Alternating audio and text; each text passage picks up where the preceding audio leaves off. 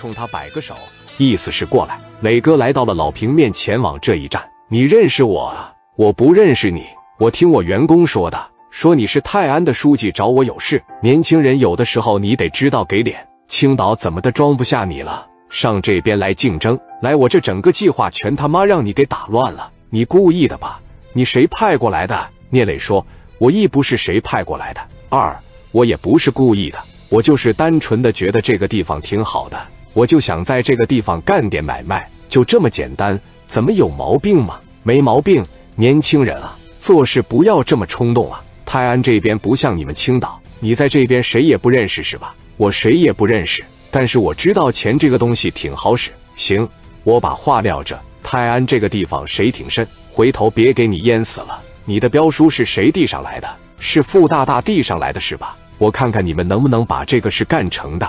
我告诉你，你把我的计划打乱了，把筷子伸到我的碗里了。磊哥当时哈下腰，把烟裹了一口，往他脸上一吹，就说了这么一句话：“你身为泰安的知府，说的话怎么跟黑社会一样？这是恐吓我吗？你这是在威胁我吗？那你要这么说的情况下，这个十九号地我还真是干定了。”回头我在这干个大剧场，我请你过来看戏来，请你过来看演出来啊！行，我让你感受感受泰安的谁有多深。说着就把玻璃摇起来了，开车就走了。派了一个小子跟着聂磊，说：“你看着中标了，他肯定不能回青岛。你看他们上哪去，你就在后边跟着他上啊，随时给汇报。”然后他的秘书把电话打给周文选，泰安黑道上周文选是个人物。秘书说：“文选。”这边平总的项目让人给搅黄了，搅和的这帮人现在还在泰安呢。我估摸着他们晚上肯定会找个地方庆祝庆祝。平总的意思是啥？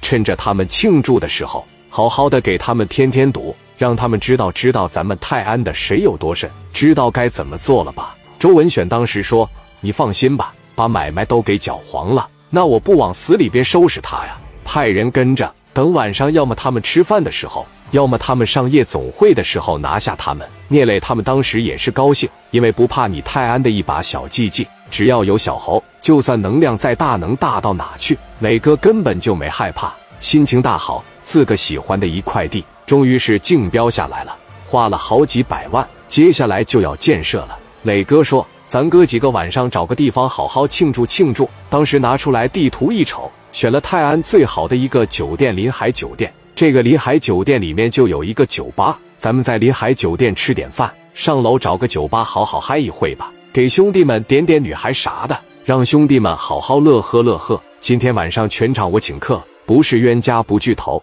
临海酒店正是周文选罩着的，那是整个泰安最好的酒店了。聂磊他们前脚刚到这个临海酒店，后脚老平的秘书派的那波人就把电话回过去了。他们呢，真是天堂有路他不走。地狱无门，他自来投。你猜猜他们来哪了？他们去了那个临海酒店了。哥几个进去的时候，他一个个乐得前仰后合的呢，十二指肠都快乐出来了。我给选哥打电话，我就这一个意思，不能让青岛的这伙人干这个。